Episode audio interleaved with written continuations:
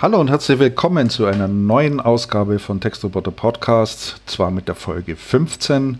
Mein Name ist Christian Meyer und in der heutigen Ausgabe dreht sich alles um das Thema GPT-3 versus Data to Text. Was ist denn die richtige Technologie zur automatisierten Content-Produktion für dein Unternehmen? Das heißt, wir nehmen zwei unterschiedliche Ansätze näher unter die Lupe und vergleichen diese. GPT-3 steht stellvertretend für alles, was rund um das Thema künstliche Intelligenz ist, weil es also auf vorhandenen, bestehenden Content zurückgreift und versucht daraus neuen Content zu generieren, versus der Herangehensweise, so wie wir es mit dem Textroboter machen, auf Basis von strukturierten Daten. Hier gibt es natürlich eklatante Unterschiede. Dennoch haben beide Technologien sicherlich ihre Daseinsberechtigungen und ihre verschiedenen Use Cases. Das Ganze werde äh, aber nicht ich vortragen, sondern es macht auch dieses Mal der Daniel. Der Daniel ist quasi der künstliche Mitarbeiter von Amazon im Bereich äh, Polly und Polly wiederum ist die Technologie Speech to Text, nein andersrum Text to Speech. Die ist mittlerweile so weit fortgeschritten, wie ich finde, dass das wirklich exzellent klingt und äh, sich anhört, was Daniel äh, dort vorliest. Er hat noch ein paar Stolpersteine drin, zugegeben. NLG spricht noch NLG aus und äh, auch einige andere Begrifflichkeiten. Aber äh, vom Verständnis her kann man dem ganz, ganz wunderbar folgen. Ich hatte es in der letzten Folge des Podcasts ja schon erwähnt. Ähm, wir sind der Meinung, nachdem äh, Polly soweit gut funktioniert, ähm, ist es sicherlich auch ratsam, bestehende Blogbeiträge, die wir haben, mal zu vertonen und als Podcast-Folge an den Start zu bringen. Denn äh, Podcast hat natürlich viele Vorteile. Nicht jeder möchte sich äh, vor den Rechner setzen und einen Blogbeitrag lesen oder das Ganze am Smartphone tun ähm, sondern der eine oder andere sagt, ich möchte das gerne zeitsouverän machen, ich mache das neben der Hausarbeit oder beim Autofahren oder wenn ich im Zug sitze oder wie auch immer, weil man halt Zeit und Lust dazu hat. Und äh, deswegen machen wir auch äh, diesen, diese Folge vorgelesen durch den Daniel und äh, nachdem ich das letzte Mal auf die letzte Folge doch durchaus positives Feedback bekommen habe, schreibt uns gerne oder äh, meldet euch gerne, ob ihr noch mehr Blogbeiträge äh, vertont haben möchtet. Wir haben noch jede Menge im Portfolio mit wirklich wertvollen Inhalten, wie ich finde, rund um das Thema Content-Automation zu den, aus den unterschiedlichsten äh, Blickwinkeln heraus. Jetzt wünsche ich euch aber erstmal viel Spaß bei der heutigen Folge zum Thema äh, GPT-3 versus Data to Text. Viel Spaß dabei, bis zum nächsten Mal. Ciao, ciao. GPT-3 versus Data to Text. Was ist die richtige Technologie zur automatisierten Content-Produktion für dein Unternehmen? Möchtest du automatisiert Content erstellen oder wissen, wie Textgeneratoren überhaupt funktionieren? Dann willkommen bei uns. Wir erklären dir, wie Data to Text und GPT-3 Tools automatisch Text erzeugen, wie sie arbeiten und wo sie eingesetzt werden. Sowohl GPT-3 als auch Data-to-Text sind sogenannte NLG-Technologien. NLG bedeutet Natural Language Generation und bezieht sich auf die automatische Generierung von Texten in natürlicher Sprache. Der Text wird von einem Textroboter, um genauer zu sein einer Software, erzeugt. NLG-Tools ermöglichen es dir, sehr schnell große Mengen an Text zu produzieren, bis zu 500.000 in einer Stunde. Obwohl sowohl GPT-3 als auch Data-to-Text NLG-Technologien sind, gibt es doch wesentliche Unterschiede. Was sind GPT-3 und Data-to-Text und was sind die Unterschiede? Data-to-Text bezieht sich auf die automatisierte Produktion von natürlich sprachlichen Texten auf der Grundlage von strukturierten Daten. Strukturierte Daten sind Attribute, die so aufbereitet sind, dass man sie in Tabellenform darstellen kann. Beispiele für strukturierte Daten sind Produktdaten aus einem PIM-System, Spieldaten eines Fußballspiels oder Wetterdaten, sie enthalten also Informationen, die in den Texten verwendet werden können. Wichtig dabei zu wissen, der Benutzer hat jederzeit die Kontrolle über das Textergebnis, kann jederzeit in die Texterstellung eingreifen sowie Aktualisierungen oder Anpassungen vornehmen.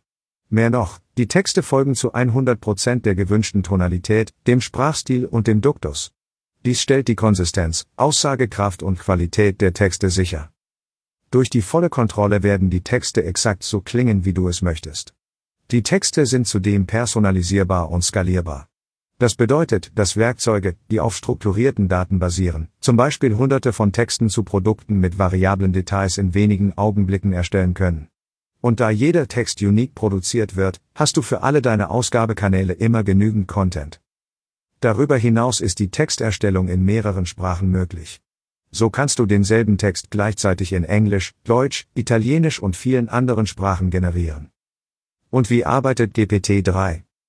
Das GPT in GPT-3 steht für generative Pre-Trained Transformer. Dabei handelt es sich um ein Sprachmodell, das aus vorhandenem Text zu lernen versucht und verschiedene Möglichkeiten zur Erstellung eines Satzes anbieten kann. Es wurde mit Hunderten von Milliarden von Wörtern trainiert, die einen bedeutenden Teil des Internets repräsentieren, einschließlich des gesamten Korpus der englischen Wikipedia, unzähliger Bücher und einer schwindelerregenden hohen Anzahl von Webseiten. Im Gegensatz zu Data-to-Text kann GPT-3 nur dazu verwendet werden, einzelne Texte zu generieren, obwohl dies schnell möglich ist. Der Nutzer hat jedoch keine Kontrolle über die generierten Inhalte. Mehrsprachigkeit ist mit DTP3 noch kaum möglich wie mit Data-to-Text. Hier kannst du nur Texte in Englisch oder Deutsch oder Italienisch erstellen. Welche Technologie zur Generierung von Texten ist für welchen Anwendungsfall geeignet? Welche Technologie vorzuziehen ist, hängt vom jeweiligen Anwendungsfall ab. Während sich GPT-3 als Grundlage für Inspirationen oder als Grundgerüst für einen Fließtext, zum Beispiel einen Blogbeitrag, eignet, findet Data-to-Text-Software aufgrund ihrer Skalierbarkeit Anwendung in Unternehmen, die eine große Menge an Texten benötigen. Data-to-Text. Data-to-Text wird beispielsweise in Branchen wie E-Commerce, bei Banken, im Finanzsektor, der Pharmabranche, im Medien- und Verlagswesen eingesetzt. Für E-Commerce-Unternehmen ist Data-to-Text deswegen gewinnbringend, weil du für viele Produkte mit ähnlichen Details qualitativ sehr hochwertige Beschreibungen erstellen kannst, in verschiedenen Sprachen und in gleichbleibender Qualität. Das spart Zeit und Geld, erhöht die Sausichtbarkeit und die Konversionsraten auf den Produktseiten. Das manuelle Verfassen großer Textmengen, wie Tausende von Produktbeschreibungen für einen Online-Shop, ist schier unmöglich. Vor allem, wenn diese Texte regelmäßig überarbeitet werden müssen, um sie auf dem neuesten Stand zu halten. Zum Beispiel aufgrund von saisonalen Einflüssen. Data-to-Text-Software ist für diesen Anwendungsfall sehr gut geeignet. Denn wenn das Projekt einmal eingerichtet ist, müssen nur noch die Daten aktualisiert werden. Dann wird der bestehende Text sofort aktualisiert oder es werden sofort neue und einzigartige Texte erstellt.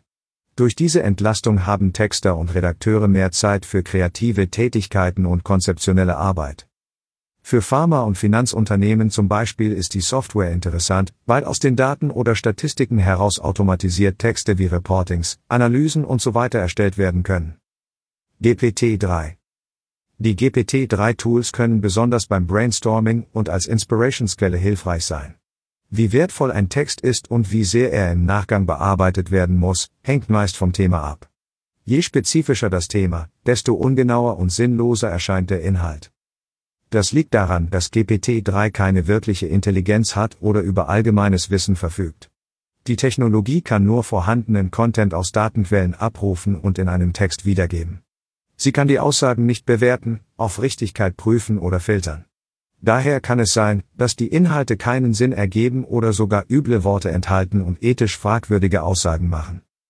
Dennoch kann sich der Einsatz von GPT-3 durchaus lohnen. Zum Beispiel für ein Grundgerüst des Textes, der dann überarbeitet wird oder wenn der Copywriter mit einer Schreibblockade kämpft und sich von dem Text inspirieren lassen möchte.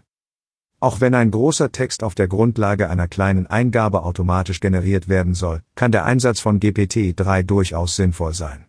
Oder in Situationen, in denen es nicht effizient oder sinnvoll ist, die Textausgabe von Menschen erstellen zu lassen. Ein Beispiel hierfür ist der Einsatz eines Chatbots zur Beantwortung wiederkehrender Kundenanfragen. GPT-3 kann einen Eingabetext sowohl umschreiben als auch fortsetzen, wie im vorliegenden Beispiel. Das Modell hat die Eingabe analysiert und auf der Grundlage eines Textprädiktors vorhergesagt, wie der Text am wahrscheinlichsten weitergeht.